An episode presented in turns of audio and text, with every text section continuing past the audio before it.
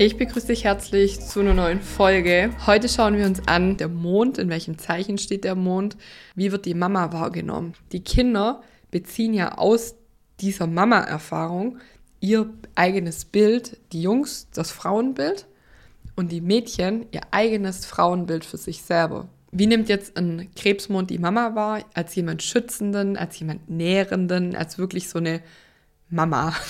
also so, wie man sich das ähm, vorstellt, aber auch, kann auch sein, erstickend, äh, weil das zu nah ist und auch launenhaft. Mondzyklus ist nun mal auch launisch und auch emotional. Und hier ist es auch wichtig, die Gefühle zu leben, auch von Mama. Das ist die Botschaft, hey Mama, leb deine gefühlvolle Seite, lass es zu, leb auch deine Kreativität, deine Fantasie.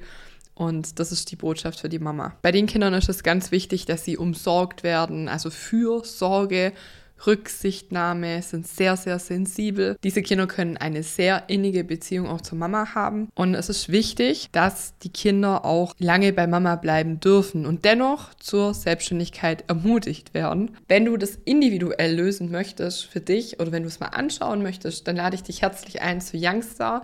Das ist meine monatliche Plattform, in dem wir individuell dein Horoskop in einem Workshop und die Horoskope oder das Horoskop deiner Kids angucken. Vielleicht auch, wenn du eine Beratung machst, wenn du mit der Astrologie arbeitest, die in den Alltag bringen willst.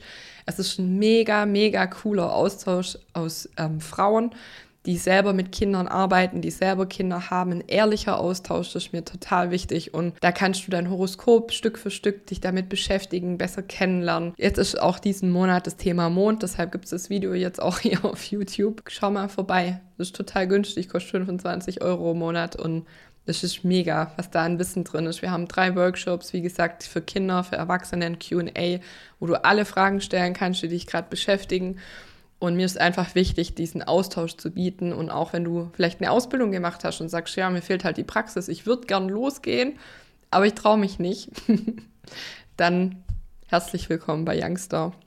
Schreib mir doch gerne in die Kommentare oder auf Instagram Sandra-die-Kinderastrologin. Was hast du für Bedürfnisse? Kennst du die? Kennst du deinen Mondstand? Kennst du den Mondstand von deinem Kind? Da freue ich mich drauf. Was hast du für Erfahrungen? Wenn du das reflektierst, bis heute gemacht. Ja, ihr Lieben, das war's schon. Kurz und knackig. Ich wünsche dir ganz viel Spaß bei allem, was du tust. Deine Sandra Fabri.